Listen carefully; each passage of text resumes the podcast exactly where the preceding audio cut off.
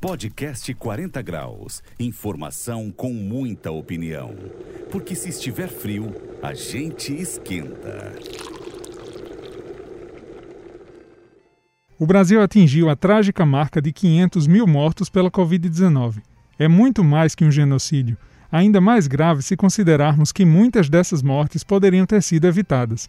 São vítimas fatais de um governo criminoso que resolveu fazer bravatas em vez de trabalhar para proteger o povo brasileiro.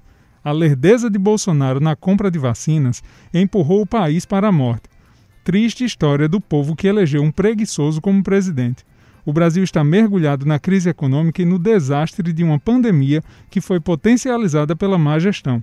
O maior culpado dessa tragédia é Jair Bolsonaro.